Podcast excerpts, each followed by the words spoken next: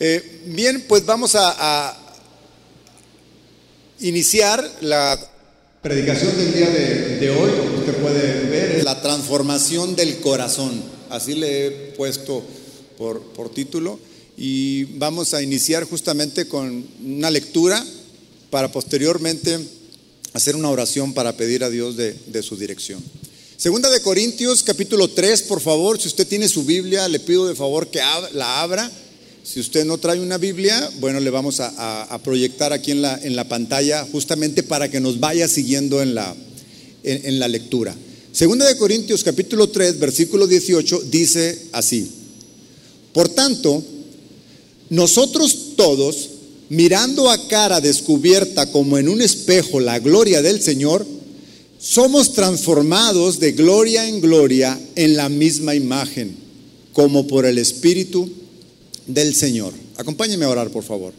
Señor, te damos gracias esta tarde ya, porque podemos disfrutar, Señor, de tu presencia. Hemos tenido un tiempo glorioso en medio de la alabanza, en medio de la adoración.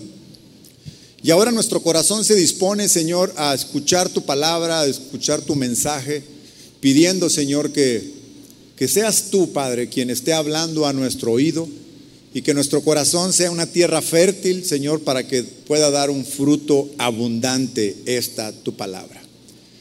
Al mismo tiempo, Señor, yo te pido me ayudes, necesito de tu ayuda, necesito de tu Espíritu Santo, Señor, para poder transmitir tu palabra fielmente, tal y como es. Te doy gracias, Señor, en el nombre de tu Hijo amado, Jesucristo. Amén. Si usted se pudo dar cuenta, en la resalta de este versículo justo el tema eh, que hay para esta tarde, transformado, un corazón transformado. La palabra transformación ciertamente ha estado de moda en los discursos políticos en todos lados. No sé si se ha dado cuenta usted, pero es un término muy usado hoy por nuestros, los políticos en, en nuestro país. Pero mire, déjeme decirle que esta palabra transformación para nosotros los cristianos tiene un significado espiritual muy poderoso, muy, muy fuerte. Es algo que debemos de tener siempre en, en, nuestra, en nuestra mente y en nuestro corazón de que Dios constantemente quiere transformarnos, quiere cambiarnos. Eh, esta palabra que en, en, nuestra Biblia ha sido traducida como transformados, en el original, en el original se, se puede leer en, en griego como metamorfó. Sí, metamorfó. Si usted eh, eh, le hace sentido esta palabra metamorfó con una palabra que usamos mucho en, biología cuando estábamos en la universidad, metamorfosis o en la prepa, ¿le hace, le, la, ¿la ha escuchado? Metamorfosis.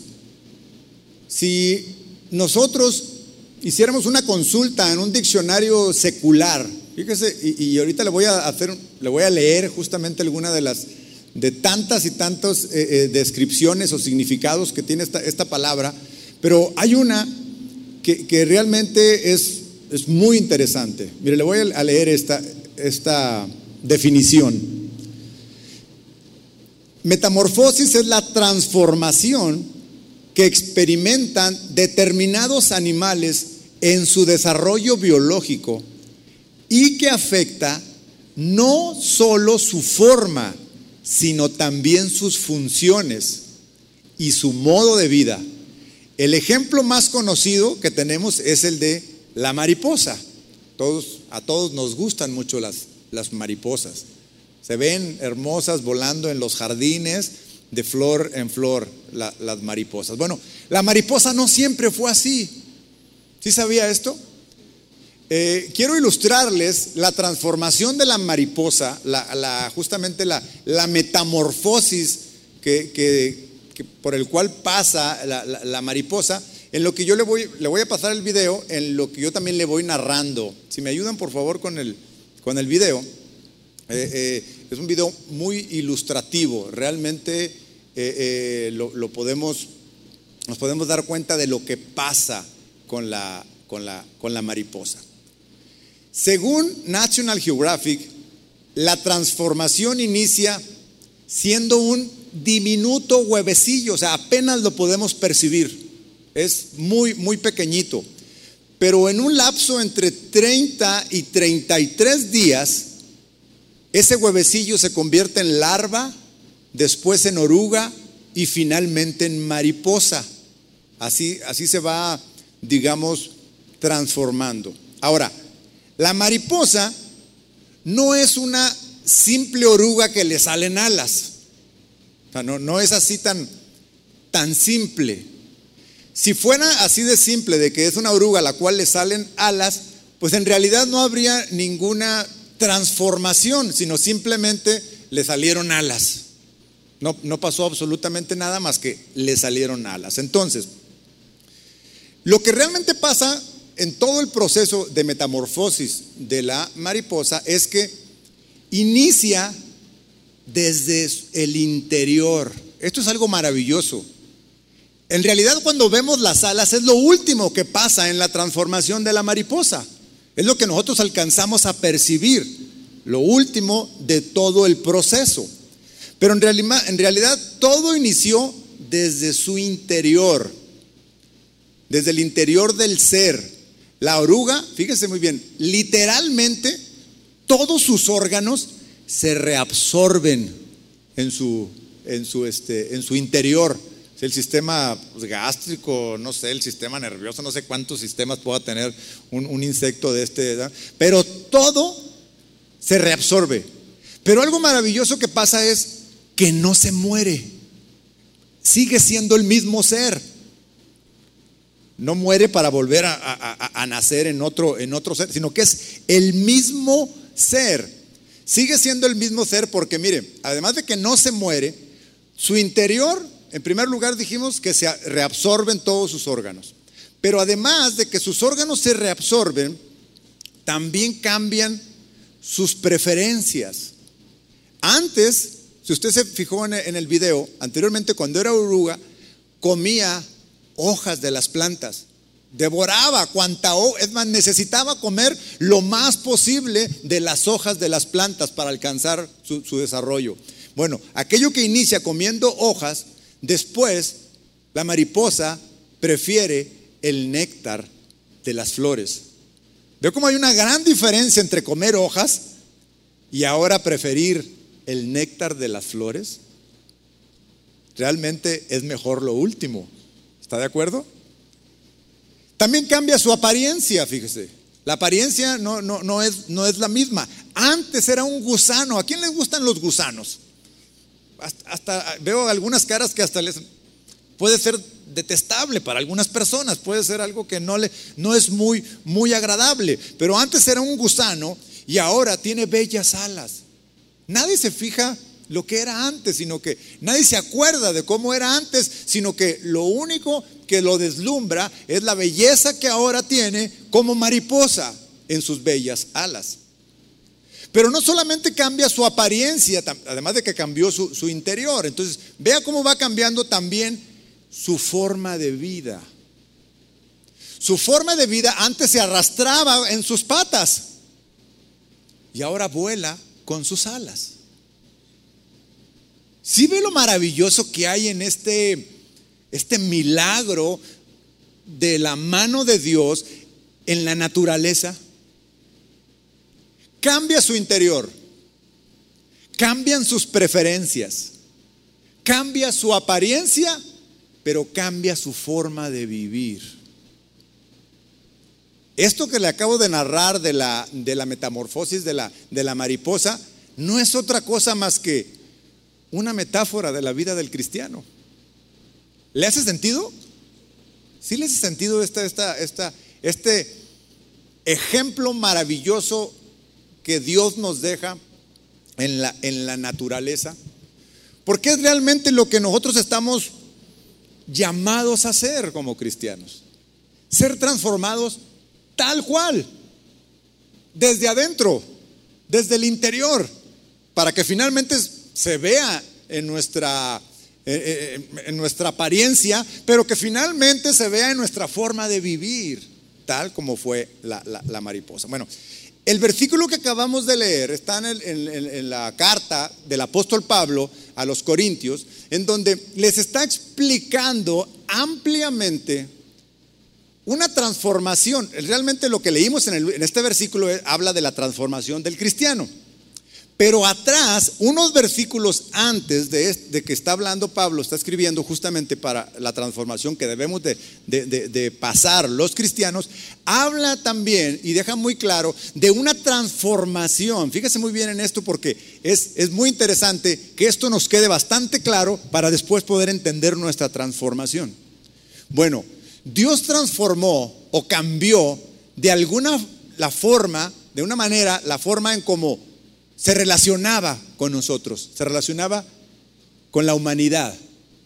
Vamos a leer, por favor, si nos vamos un poquito hacia atrás, en 2 de Corintios, ahí mismo en el capítulo 3, pero en el versículo 6 nos habla de la transformación de un pacto. Dios se relacionaba con la humanidad, en este caso con su pueblo y con todos aquellos que querían adherirse a, seguirlo a, Él, a seguir a, Jehová como, como Dios por medio de un pacto. Había un pacto entre, entre Dios y su pueblo y era la forma en cómo se relacionaba Dios con el pueblo. Dice en el versículo 6, Él nos ha capacitado para ser servidores de un nuevo pacto. Y aquí empieza el apóstol Pablo a hablar de un nuevo pacto. Un pacto que fue transformado, que fue cambiado.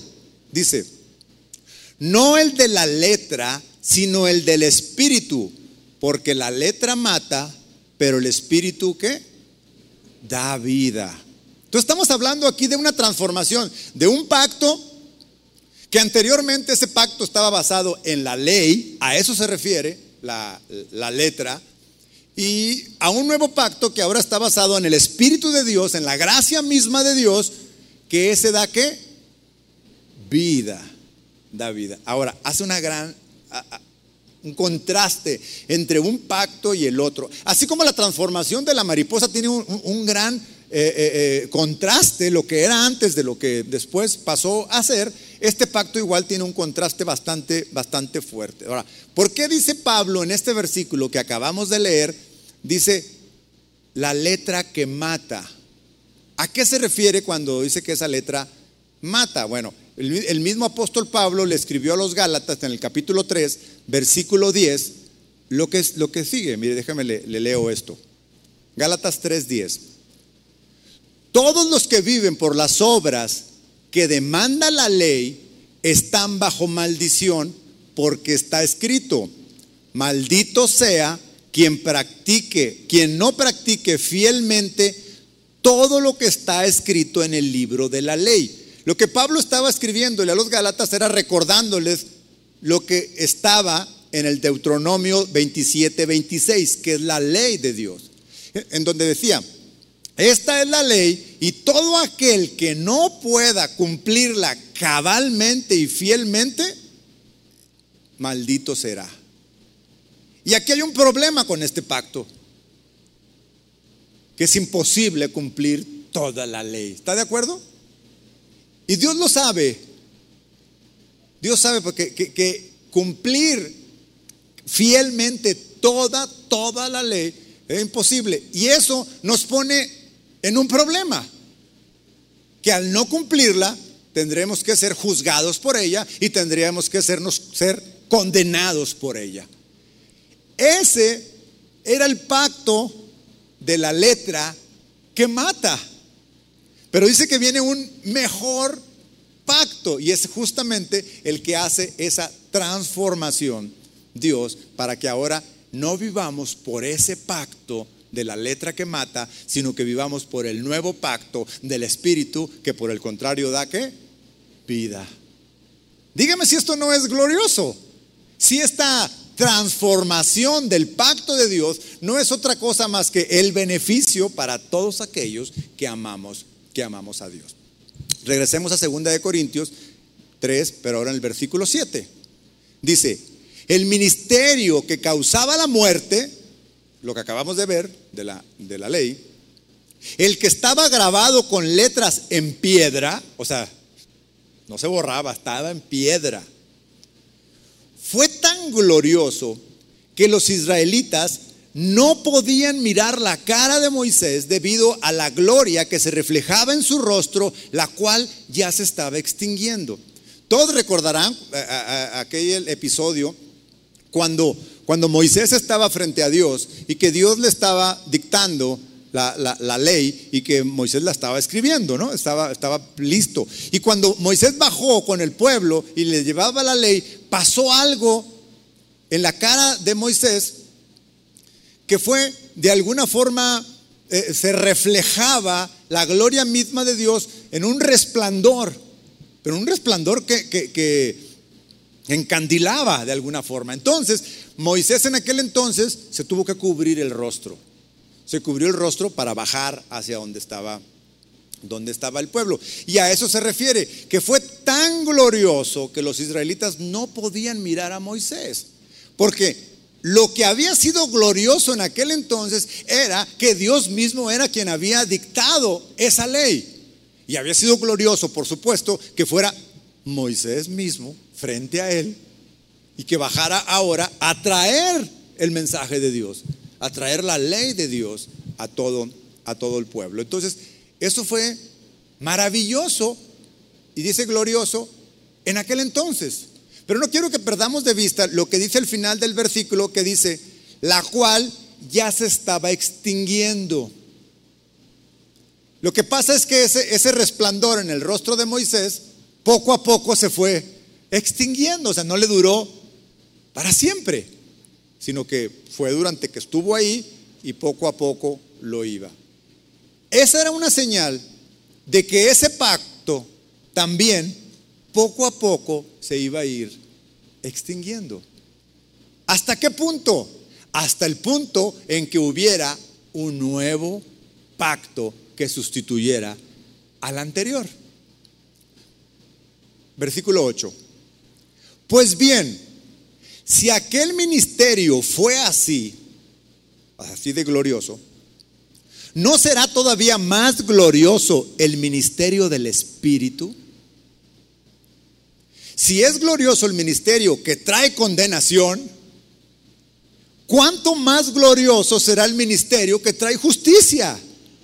Porque justamente lo que la ley hacía era que, que nos condenaba, nos encontraba culpables. Y ahora este nuevo pacto en el cual se, se, transformó era un pacto que lejos de traer condenación, es un pacto que trae justificación, justicia. Si sabe usted que todos nosotros en el momento en que recibimos a Jesucristo como nuestro Señor, como nuestro Salvador, y que el momento en que nos perdona nuestros pecados porque se los confesamos fielmente, Él nos justifica. Él ahora nos dice, tu condición es diferente, no es la misma condición, pero hay que entrar en un proceso de transformación. ¿Ok? Ahorita vamos a entrar más de, más de lleno a este tema del proceso. Ahora, ¿por qué la ley nos condenaba? La ley lo único que podía en ese, en ese momento era exponernos la condición en la que estábamos. No nos podría justificar. Y luego ya un juez, como las leyes seculares. Las leyes, ¿para qué están? Para juzgar el actuar de las personas. Y luego un juez determina si somos inocentes y culpables cuando estamos, cuando vamos ante la justicia por alguna falta. ¿De acuerdo? Pues pasaba exactamente lo mismo con esta ley ante Dios. El mismo apóstol Pablo le escribió a los romanos lo siguiente, en el capítulo 3, en el versículo 20. Dice, por tanto, nadie será justificado en presencia de Dios por hacer las obras que exige la ley. ¿Cuáles son las obras que exige la ley? No matarás, no robarás, honrarás a tu padre. Ustedes se acuerdan, todas esas obras y muchas más. Pero claramente dice el apóstol Pablo que nadie será justificado en presencia de Dios por hacer esas obras que exige la ley. Más bien, mediante la ley, cobramos conciencia del pecado. Es decir, la ley exhibe nuestra condición. Nos damos cuenta que la ley es buena pero yo soy incapaz de cumplirla toda. En algún momento fallo. ¿Cómo se siente usted ahora que es cristiano y que tiene el Espíritu de Dios? ¿Cómo se siente cuando falla en algo a la palabra de Dios? Cuando le falla en algo a Dios, yo me siento terriblemente mal. Me, siento mal. Porque sé que fallé. Pero no me quedo ahí. No me quedo ahí porque sé que si yo le confieso mi pecado, ese es el, nuevo pacto, que si yo le confieso mi pecado, me arrepiento, Él es fiel y justo. Y entonces entra en operación el nuevo pacto, este que fue transformado para que ahora, después de haberme arrepentido y haberle declarado mi pecado, Dios me declare justo. Y esto es lo glorioso del nuevo pacto, que en este pacto es para vida. El versículo 9 dice, si es glorioso el ministerio que trae condenación, ¿cuánto más glorioso será el ministerio que trae justicia?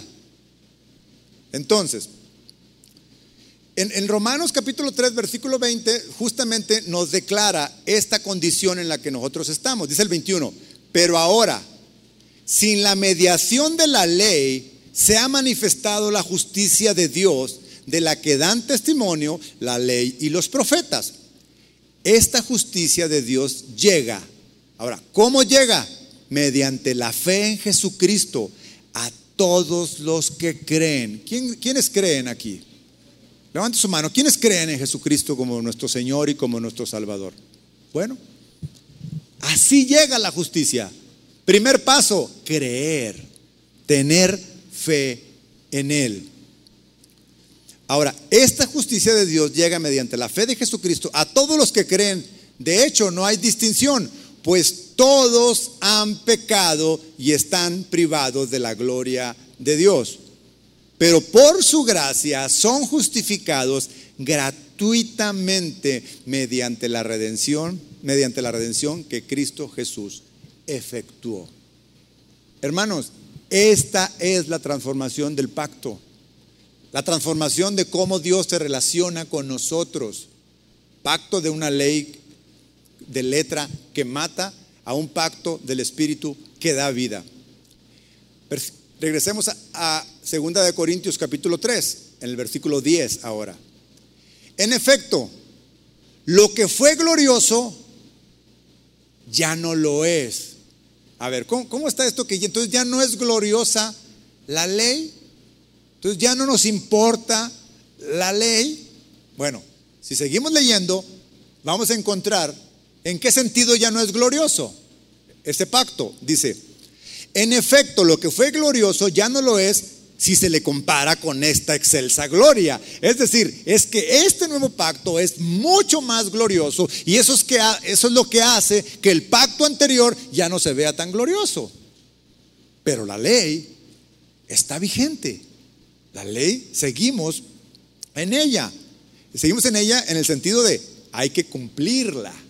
Pero ahora la cumplimos o, buscamos cumplirla, intentamos cada día ser mejores al cumplimiento de la ley y de las obras, no para justificarnos, sino que buscamos hacer esas buenas obras justo porque ahora somos salvos. El hecho de estar en una condición de justificación nos debe de llevar a cumplir con esas obras. ¿Se fija cómo es diferente el sentido de cumplir la ley?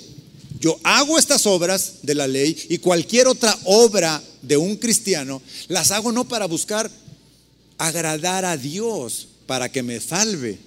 Ahora esas obras las hacemos como un fruto de nuestra justificación. Y el sentido es muy diferente. No es el, no es el mismo.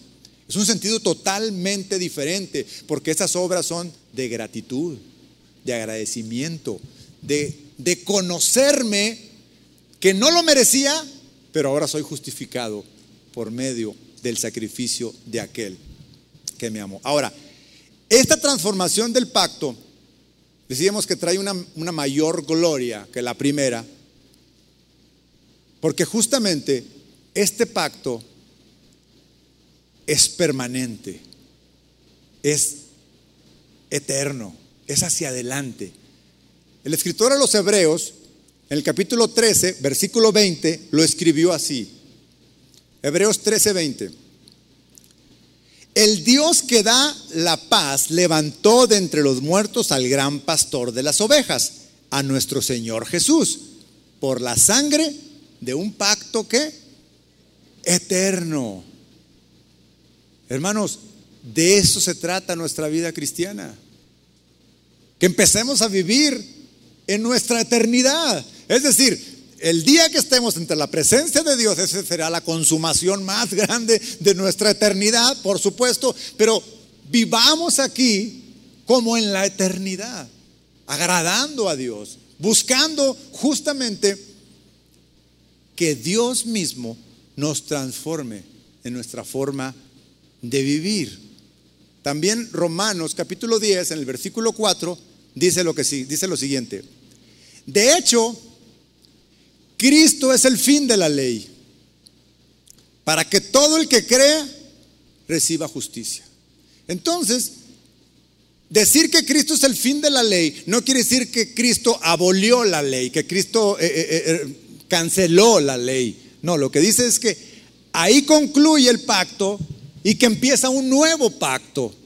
No desechamos la ley, ahí permanece la ley, hay que observar la ley, pero lo que es más importante es que a partir de Cristo, a partir de ahí en adelante, lo que ahora tenemos es un nuevo pacto, que es un pacto eterno, permanente. Y eso nos habla a nosotros como cristianos de la permanencia en Él. Porque el pacto estará. La pregunta es, ¿nosotros permaneceremos? ¿Qué dice usted? ¿Permaneceremos? Nos esforzaremos cada día en permanecer. Y es por eso que tenemos que ser transformados.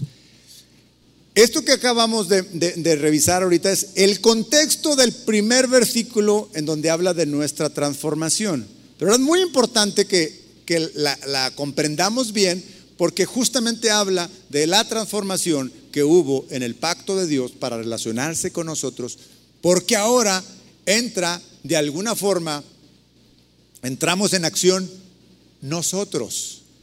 ¿Qué vamos a hacer con eso? ¿Cómo recibimos este, este, este pacto? Y leamos de nuevo 2 de Corintios 3, 18. Es el con el que, con el que iniciamos. Tengo un par de versiones y, quisiera leerles las dos porque en algún momento hay, hay una frase de, una de las, de las versiones que nos da muchísima muchísima luz sobre, sobre eh, lo, que, lo que dice. La nueva versión internacional dice de la, de la siguiente forma. Así todos nosotros, que con el rostro descubierto, reflejamos como en un espejo la gloria del Señor. Somos transformados a su semejanza con más y más gloria por la acción del Señor, que es el Espíritu. Aquí hay algo muy interesante. Uno, es la acción de Dios en nosotros. Dos,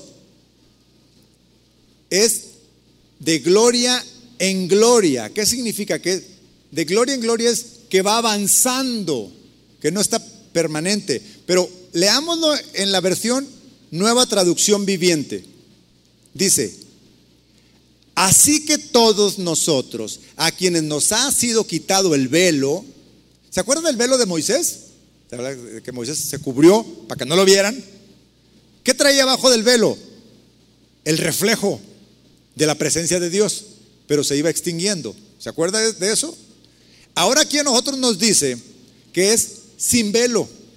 ¿Sí? Dice, así que todos nosotros, a quienes nos ha sido quitado el velo, podemos ver y reflejar la gloria del Señor. El Señor, quien es el Espíritu, nos hace más y más parecidos a Él a medida que somos transformados a su gloriosa imagen. ¿Qué es lo que pasa aquí? Que esta transformación que sucede en nuestra vida como cristiano, en primer lugar, va debe de ir creciendo de más en más. Dice, nos hace más y más parecidos. Es decir, que nos acercamos a su carácter, porque de esto habla eh, en parecernos eh, a Dios, en este caso en parecernos a Jesucristo. Dice que nos vamos pareciendo más y más, y luego más adelante dice, pareciéndonos a Él a medida que, es decir, hay una medida en la transformación, se debe de ir moviendo eh, en cuanto al crecimiento, en cuanto a la madurez, y todos nosotros debemos de estar alertas a esta condición, a que realmente nosotros ahora en Cristo vayamos teniendo ese, ese crecimiento, ese parecernos más y más a Él. Esto nos obliga a que estemos atentos a eso, a que nos estemos autoanalizando, autoevaluándonos.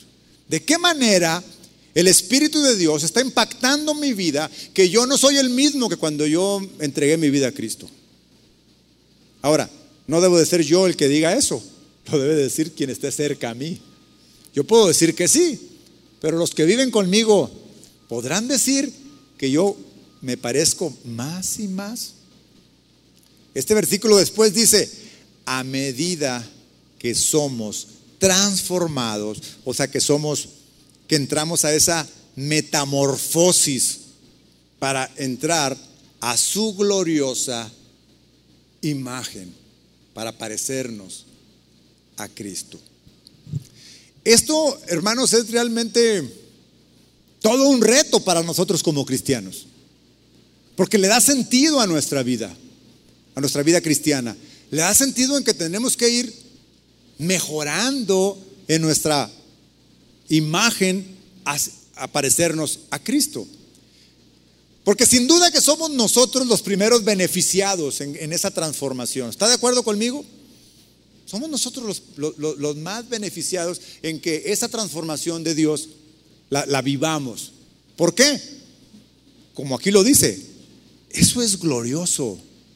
Vivir una vida en Cristo, ver sus, obras, sus milagros, sus maravillas. Es glorioso, hermano.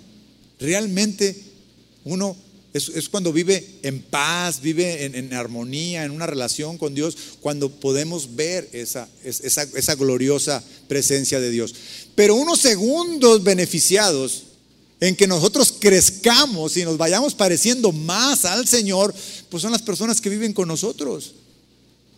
Mi esposa, mis hijos, mis compañeros de trabajo, los otros cercanos que tengo, mis vecinos, mis amigos con los que yo me relaciono. De tal manera que esta gloriosa o este glorioso pacto, nuevo pacto que es del Espíritu para vida, tiene un impacto en todos los que nos rodean.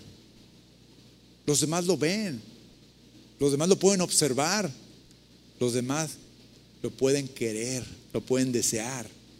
Y es ahí cuando somos el espejo, ese que cuando nosotros nos ponemos frente, frente a Dios, podemos reflejarlo a Él y los demás lo pueden, lo pueden, lo pueden ver. Entonces, esta es la transformación que pide Dios de nosotros. Pero la verdad es que hay muchos cristianos que, que les pasa desapercibido esto. ¿Y creen que, que ser cristiano es un día aceptar a Cristo como mi Señor? Venir a la iglesia todos los domingos o cuando haya y después pues haya a ver cómo me va afuera. Pero esto es realmente un, reto.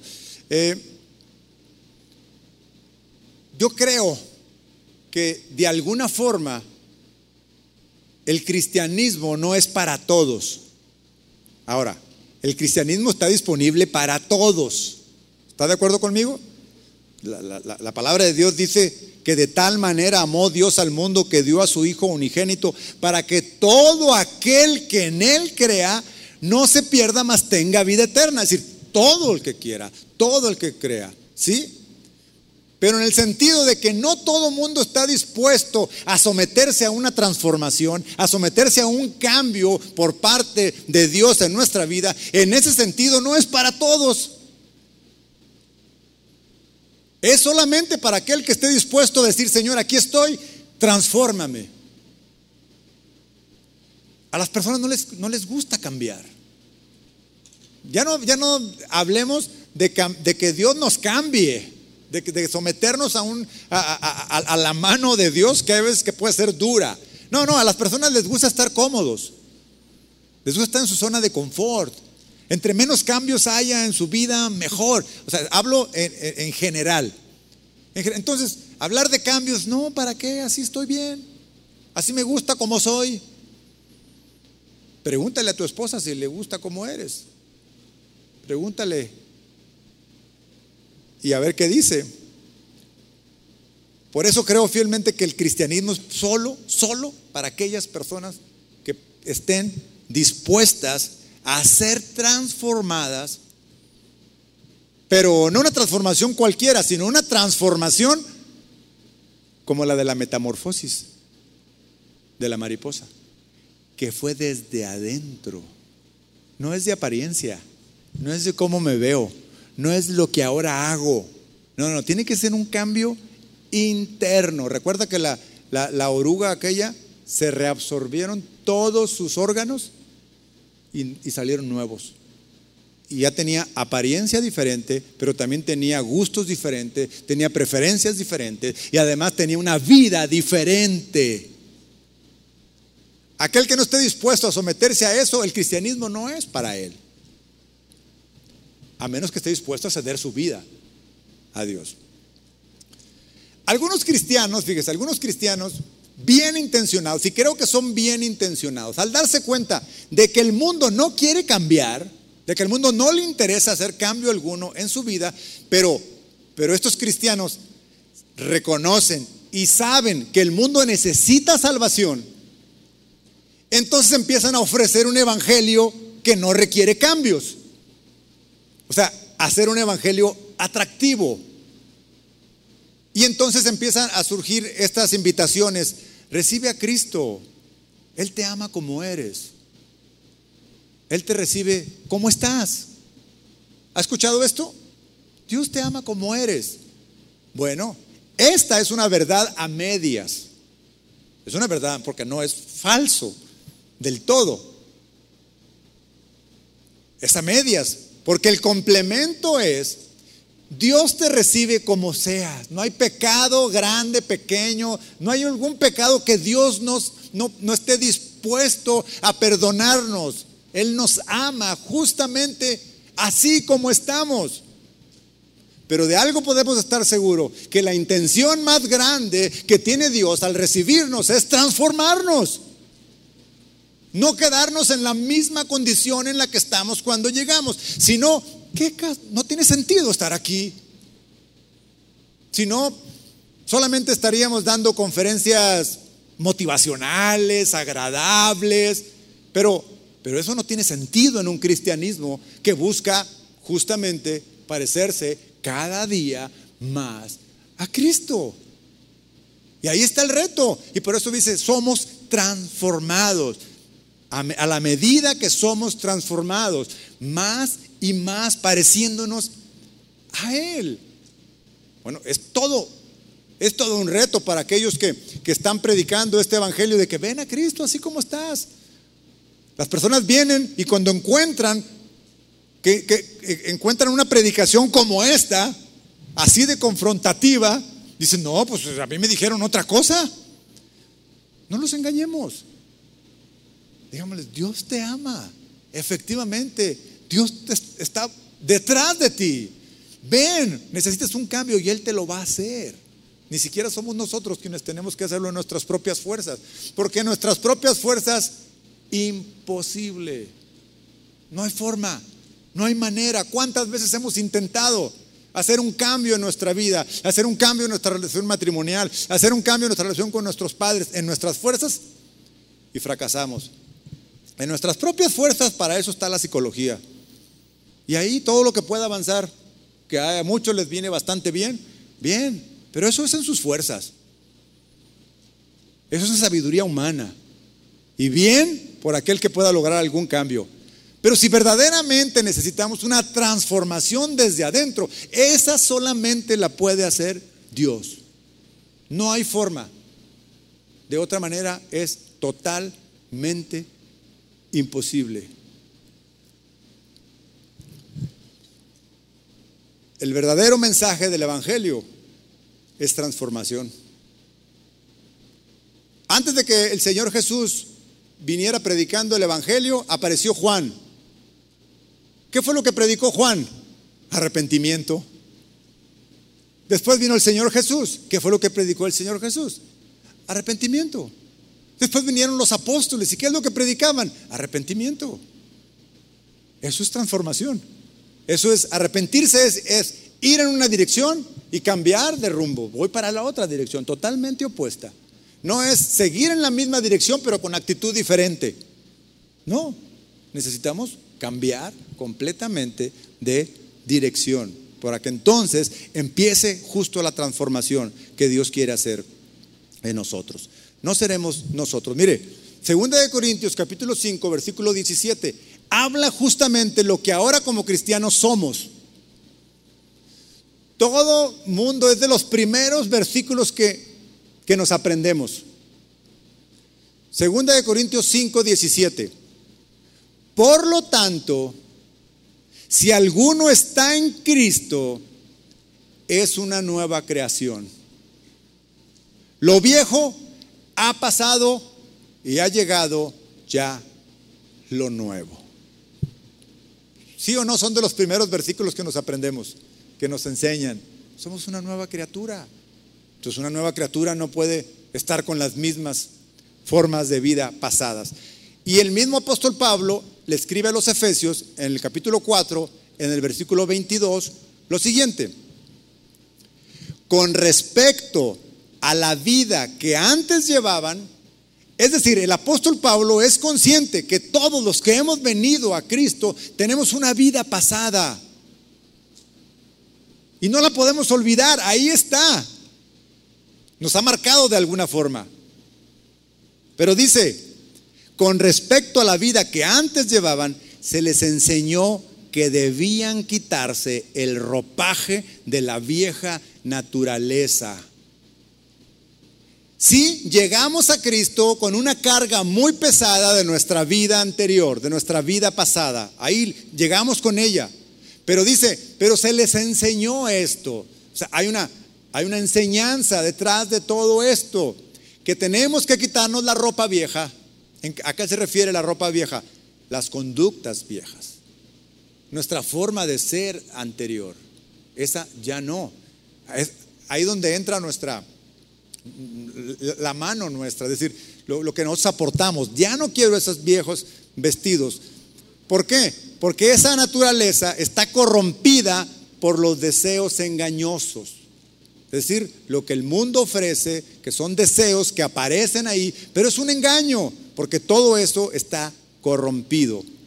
Dice el versículo 23, ser renovados en la actitud de su mente y ponerse el ropaje de la nueva naturaleza creada a imagen de Dios en verdad, justicia y santidad. Eso es la enseñanza de Pablo. Dejemos lo viejo dejemos lo anterior. Esto es. Yo les decía hace un momento que no hay pecado o condición en nuestra vida que sea lo suficientemente mala como para alejarnos definitivamente de Dios. Cualquiera que sea nuestra forma de vida, nuestro pecado, no importa cuál sea, sin entrar en detalles, pero cualquiera en la que estés pensando, Dios la puede transformar. Uno de los obstáculos que había en mi vida para acercarme a Dios y para entregarle mi vida a Él era que yo pensaba que Dios no me podía perdonar lo que yo había vivido o estaba viviendo en, ese momento. hace ya casi 35 años de esto. Y, era un obstáculo para mí. No, no, y eso hacía que yo le diera más la espalda a Dios. Imagínense lo engaño, o sea, la ignorancia, porque yo no conocía esto. Yo no conocía que no importa cuál situación hay en tu vida, Dios la puede transformar.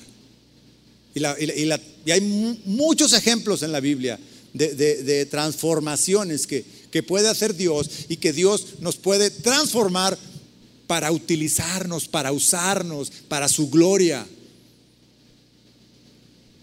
En el libro de Daniel está registrada la historia de un rey malvado.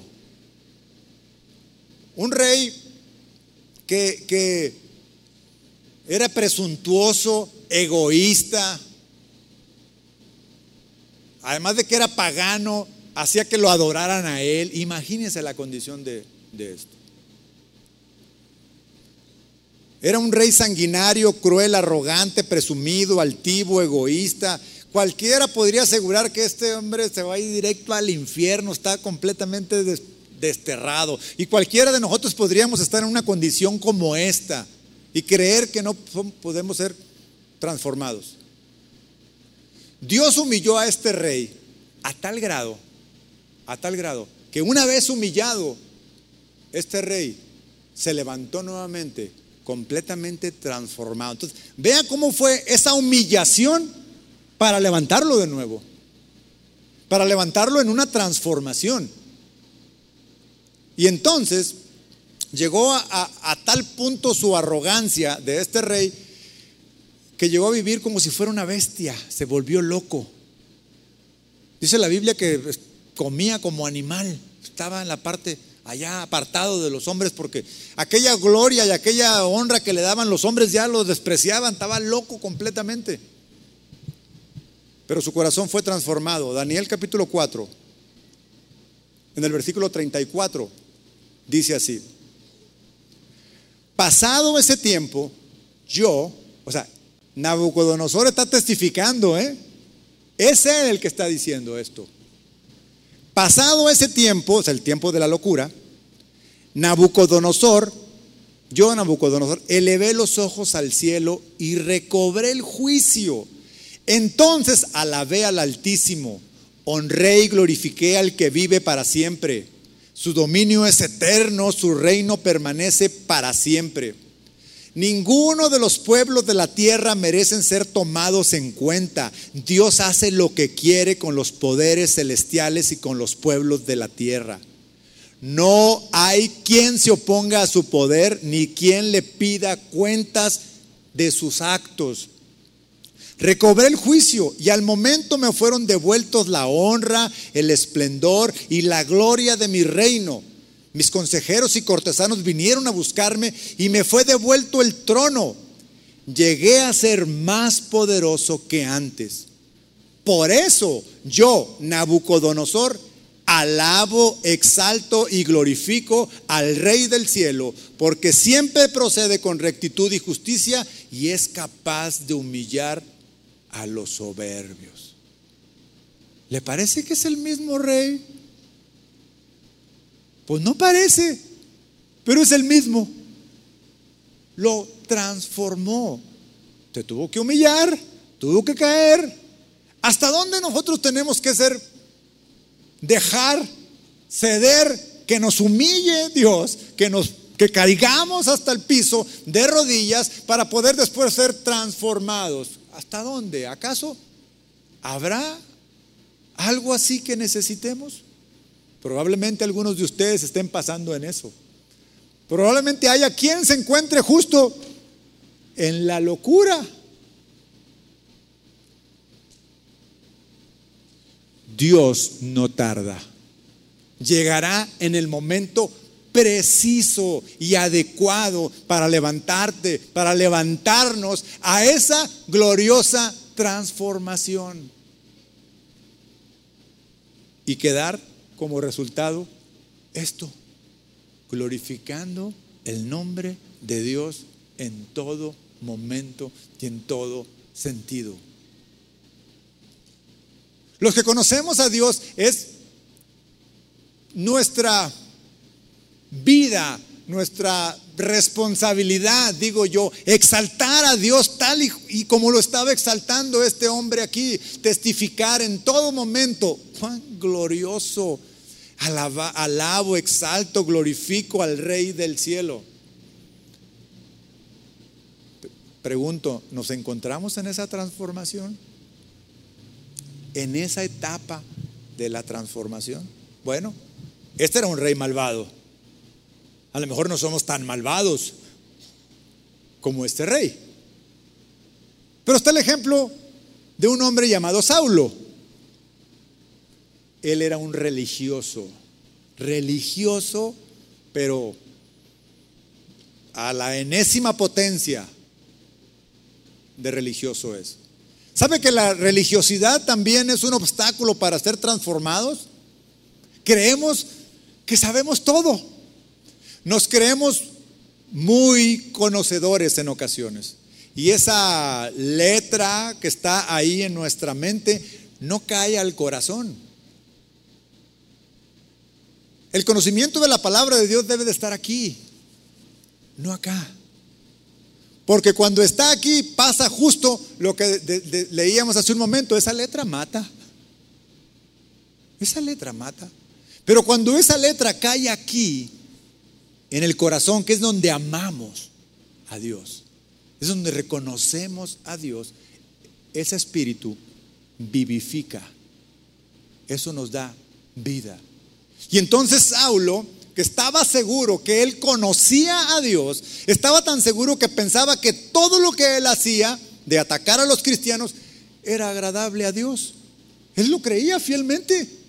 Iba persiguiendo cristianos, iba persiguiendo cristianos y los metía en la cárcel y pensaba que le agradaba a Dios.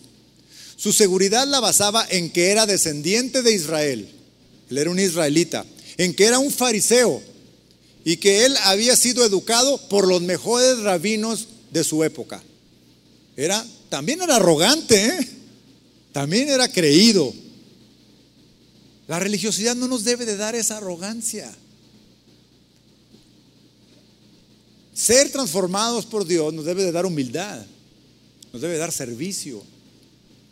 Persiguió a la iglesia a quienes consideraba como herejes peligrosos, los arrestó y los encarceló. Incluso estuvo presente cuando Esteban fue apedreado.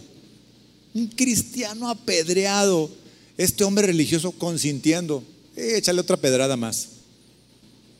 Cuando la enseñanza de Jesús es todo lo contrario. Hechos capítulo 9 en el versículo 1, dice lo siguiente.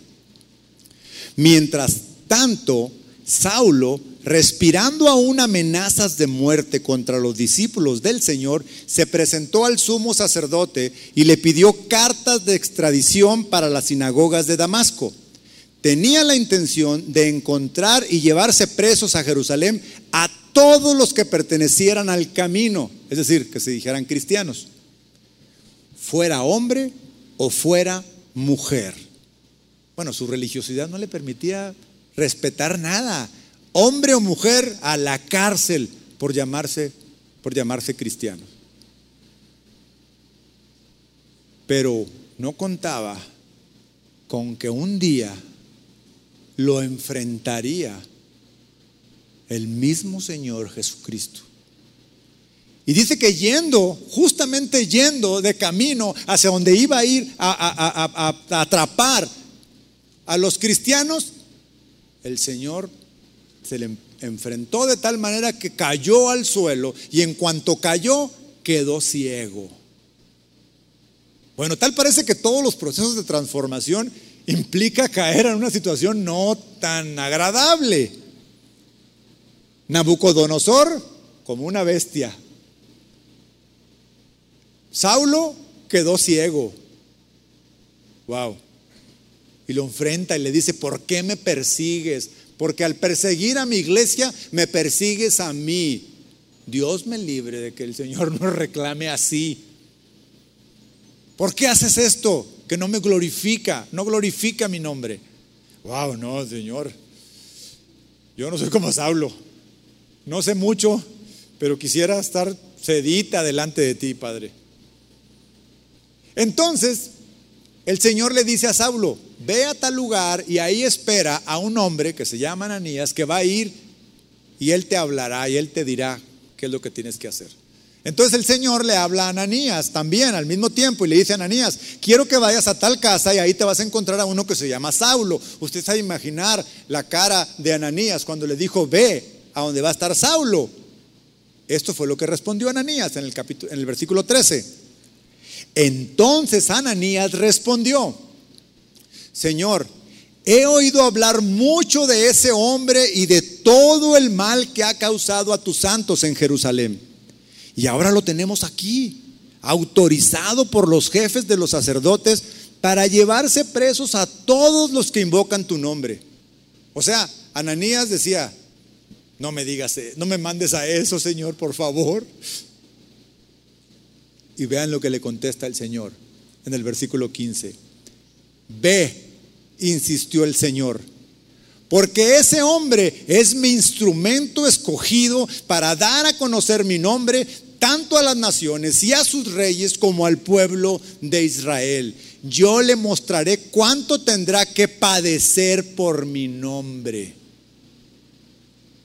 Ve, Él es un instrumento que yo escogí ¿Sabe cuántos instrumentos escogidos por Dios hay en este lugar? Muchos instrumentos de Dios. Que ya nos ha elegido para, para servirle, para, para, para ser instrumentos de Él, pero necesita ser transformado. Saulo no era aceptado como era, pero ya había sido elegido. Y luego no solamente le dice ve, sino que al final dice yo le mostraré todo lo que él va a tener que padecer.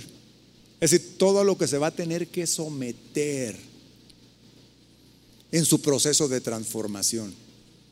Ahora, eso no es exclusivo para Saulo.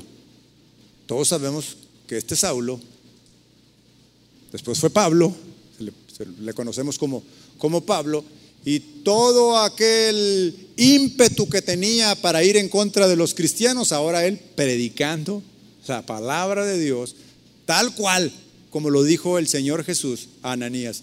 Él me será testimonio a las naciones, a los reyes y a mi pueblo. Y entonces ahí el Señor cumplió.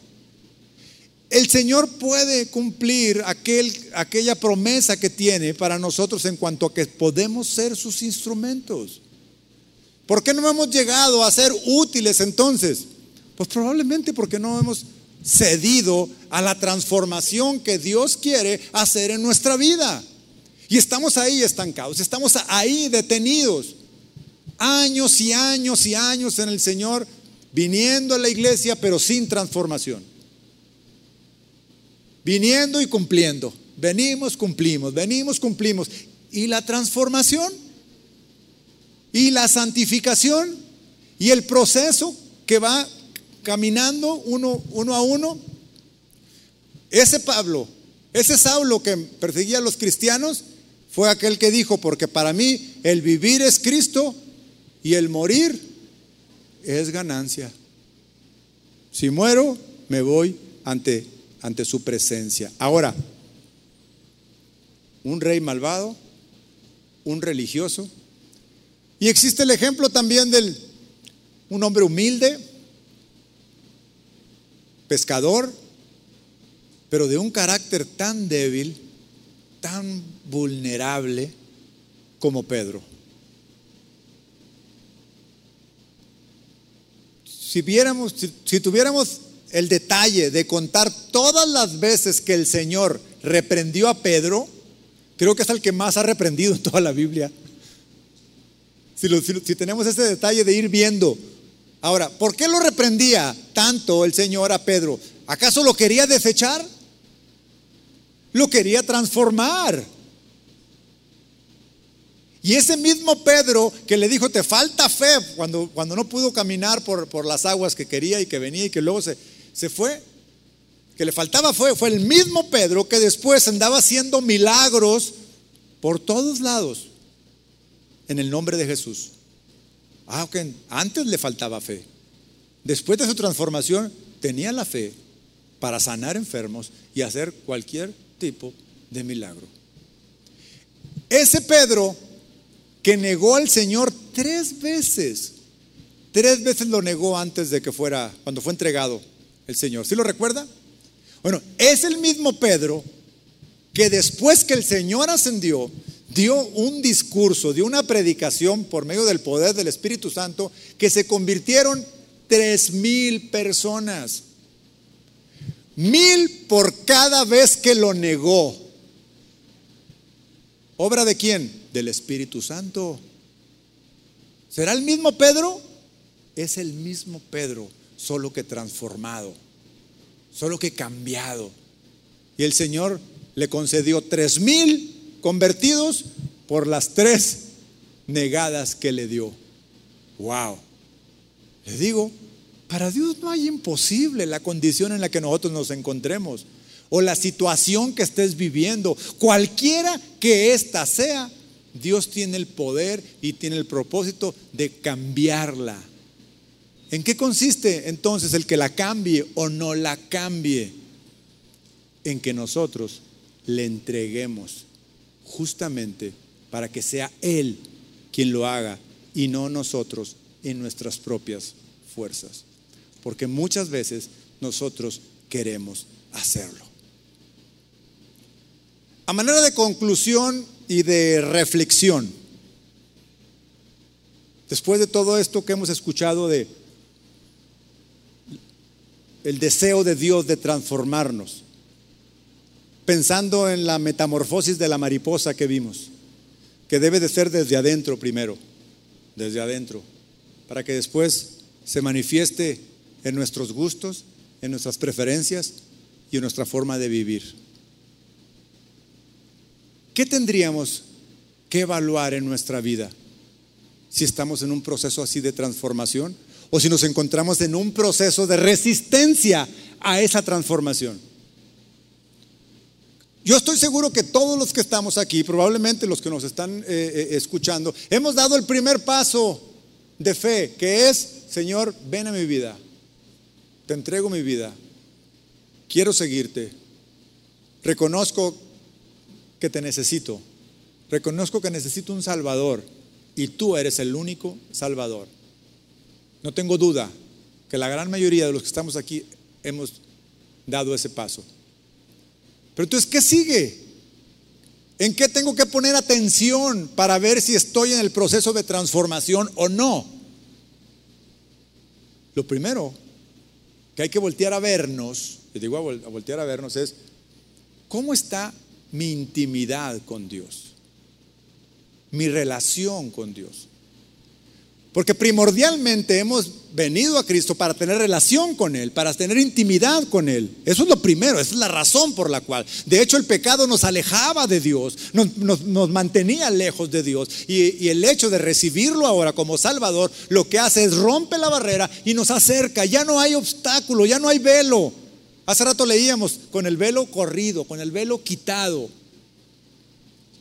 ¿Estamos aprovechando esa relación? Esa oportunidad de que ya no hay velo. Puedo entrar, puedo estar delante de Él. Y entonces nuestro primer análisis, mi relación con Dios, ¿cómo es?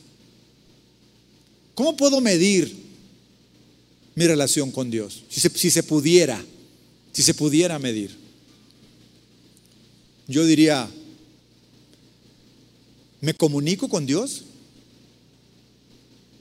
¿Le hablo a Dios? Más allá del momento en que mm, aparto para ir a orar a escondidas en algún lugar, si es que alguien lo hace. No, cuando yo digo, le hablo a Dios, es, le hablo a Dios. En el camión, en el coche, en la cocina, las hermanas, o en su oficina, las hermanas, si es que trabajan, o donde estés, en, donde te estás bañando, en cualquiera que sea nuestra condición. Hermanos, es Dios vivo. Es un Dios vivo que está atento a lo que nosotros, no, no, está esperando que vaya y me, meta en un rincón a, orar. Por supuesto que ese es un momento glorioso, pero lo que me refiero cuando hablo de comunicación con Dios es en todo momento. Le hablo a Dios. Le cuento lo que me duele, lo que me entristece, lo que no puedo resolver. Si la respuesta es no, bueno, el nivel de comunicación con Dios está, bueno, menos va a ser un momento de oración en intimidad, porque el momento de hablarle a Dios es en cualquier momento. Son 24 horas al día, 7 días a la semana. En donde estemos tenemos la oportunidad. Porque la oración luego tenemos pretexto. Ay, es que ya estoy muy cansado en la noche. Ay, es que no me puedo levantar temprano. Esos son pretextos. Decía el pastor la semana pasada que nos enseñaba sobre los pretextos, las excusas. La comunicación con Dios, ¿cómo está mi relación con Dios? necesitamos hacernos conscientes de que necesitamos comunicarnos con Dios. Después, primer lugar, mi relación con Dios. Segundo lugar, para ver si estoy en un proceso de transformación, es cómo es mi relación con mis más cercanos. En este caso, para mí, mi más cercano es mi esposa, mis hijos, mi esposa y mis hijos. Puede ser si usted está casado y los tiene también. Los que no estén casados pueden ser sus padres, sus compañeros de trabajo, sus amigos íntimos. Pero ahí también vemos, nos podemos dar cuenta si estamos en un proceso de transformación constante. Ellos se dan cuenta. Nosotros deberíamos de darnos cuenta. Por ejemplo, en el caso, voy a hablar a los varones casados, en el sentido de que pues, yo soy un varón casado tengo evidencia de casos reales en mi vida, no solamente los suyos, pero los míos sí. Pero por ejemplo, ¿qué valor tiene mi esposa para mí? Una forma de ver cómo me relaciono con ella. ¿Cómo podría medir el valor que mi esposa tiene para mí? ¿Acaso hay una forma de medirlo? ¿10, 9, 8, 7? ¿Qué? ¿Cuál sería el parámetro? Bueno, a lo mejor no hay un parámetro para medir ese tipo de, relación, pero sin duda que hay acciones que ella podría evaluar si yo soy un, si yo le doy un valor. ¿Qué tanta atención le pongo? ¿Qué tanto la escucho? Pero la escucho realmente. No hace mucho estábamos conversando, mi esposa y yo, estábamos solos en la cocina. Y ella me está platicando, me está platicando, tiene muchas cosas que platicarme, siempre tiene muchas cosas que platicarme. Y, este, y me estaba platicando y yo estaba viendo el teléfono. Y me dice, no me estás escuchando. Así me lo dijo literalmente. Y yo, eh, sí, sí te estoy escuchando. No, no, me oíste que te estoy hablando. Pero no me estás escuchando lo que te estoy diciendo. Pues obvio, porque seguramente algo que me dijo, pues yo estaba completamente desconectado y no, no, no lo seguí. Esa es una forma de evaluar qué tanto valor tiene para mí. Y me pude dar cuenta de algo. Hay tantos obstáculos en las relaciones, en este caso de pareja, pero también lo pasa con los amigos, también pasa padres e hijos, exactamente igual. Hay tantos obstáculos que van pasando y van pasando y no nos damos cuenta y se van acumulando y luego las, las fricciones llegan a ser tan fuertes hasta un momento en donde explota de todo lo que se acumuló. Yo tengo 30 años de casado. 30 años de casado. Altas, bajas, de, todo ha habido. 30 años, pero firmes y nos mantenemos. Pero a lo largo de que uno va agarrando confianza y va dejando, va perdiendo interés en ciertas cosas que tienen que ver con la, con la pareja, pues vivimos juntos, tenemos 30 años de vivir juntos y se va haciendo rutina. Oye, tenemos que romper que eso no se haga una rutina. Entonces dije yo, no más en alguna ocasión en donde yo esté solo con ella, solo, porque mejor cuando hay muchas otras personas, pero solo con ella, en una situación, en una habitación, en un restaurante, en donde sea, que yo esté viendo el teléfono celular. No puedo perder la oportunidad de verla a los ojos, de verle la cara, de verle su expresión, de escuchar sus palabras, escuchar su tono, escuchar su volumen. Hay tantas cosas que comunican y las tenemos olvidadas. Ahí están. ¿Por qué? Se perdió el interés. Tengo que desear ser transformado. Y, cuando, y la única forma de desear ser transformado es reconocer que hay cosas que tienen que ser transformadas. Y esa es una de ellas. Y yo dije, no más. No que lo vaya a tirar. Pero cuando esté con ella no voy a perder la oportunidad de escucharla, de verla, de sentirla porque si no, esto se va a ir al caño. Tristemente, cada vez más y más parejas se separan después de tanto tiempo, después de mucho tiempo. Hace poco estábamos ministrando a una, persona, eh, una pareja que justamente después de casi 28 años de matrimonio, de repente un día, creo que ya no quiero estar contigo. Así de la nada, absolutamente de la nada. Pero ¿cómo? ¿En qué momento te diste cuenta? Pues no, pues mira, como que no tenemos intereses por lo mismo, nomás por todo discutimos. Y sí, no sé si se han dado cuenta, los que tienen años de casado, bastantitos, de repente estamos discutiendo por tonterías. O, no discutimos, sino simplemente hay desacuerdos y simples. Yo digo que es verde y ella dice, no, es verde, pero verde limón. No, no, es verde bandera, no, es verde limón. ¿Eso qué importa qué color sea? Pero parece tan pequeño que se va sumando, se va sumando, se va sumando, a que llega un momento en que dices, creo que no tenemos por qué estar juntos. A ti te gusta el verde bandera y a mí el verde limón. Dígame si no es ridículo eso. Pues es verdad. Y la única forma de querer ser transformados es sabiendo que tenemos necesidad de ser transformados. Si no, muchos vamos a estar satisfechos con como somos. No, es que así estoy bien yo. Así me gusta como soy. Te tengo malas noticias. Si te gusta como eres, estás muy alejado del proceso de transformación que Dios quiere hacer contigo, que quiere hacer conmigo, que quiere hacer con todos. Finalmente, si estás consciente y deseas que Dios haga una transformación en tu vida, Dios lo puede hacer. Esto es lo que escribió el profeta Ezequiel en el capítulo 36, versículo 26. Les daré un nuevo corazón y les infundiré un espíritu nuevo. Les quitaré ese corazón de piedra que ahora tienen y les pondré un corazón de carne. Infundiré mi espíritu en ustedes y haré que sigan mis preceptos y obedezcan mis leyes. Vivirán en la tierra que les di a sus antepasados y ustedes serán mi pueblo y yo seré su Dios. Oremos.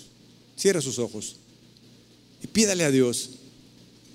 Si Dios le ha hablado esta tarde, si Dios le ha mostrado algo, este es un buen momento para que exponga delante de Dios su deseo de cederle el control a Dios. Cierren todos sus ojos. Veo que hay algunos que se han puesto de pie. Si le gusta, gusta hacerlo, si, si sintió que Dios le habló, está bien, póngase de pie. Si no, no es necesario, pero a lo que quiero llevarlo es a, que en la intimidad, con sus ojos cerrados, hable con Dios y le diga, aquí estoy, Señor. Traigo mi corazón para que sea transformado por ti. Lo he intentado muchas veces, Señor, y ha sido imposible para mí. Pero hoy me he dado cuenta que tu palabra es poderosa, que para ti no hay límite, que puedes transformar cualquier cosa en lo que tú quieras en un instrumento tuyo. Gracias Señor. Aquí estoy para ti. En el nombre de Jesús.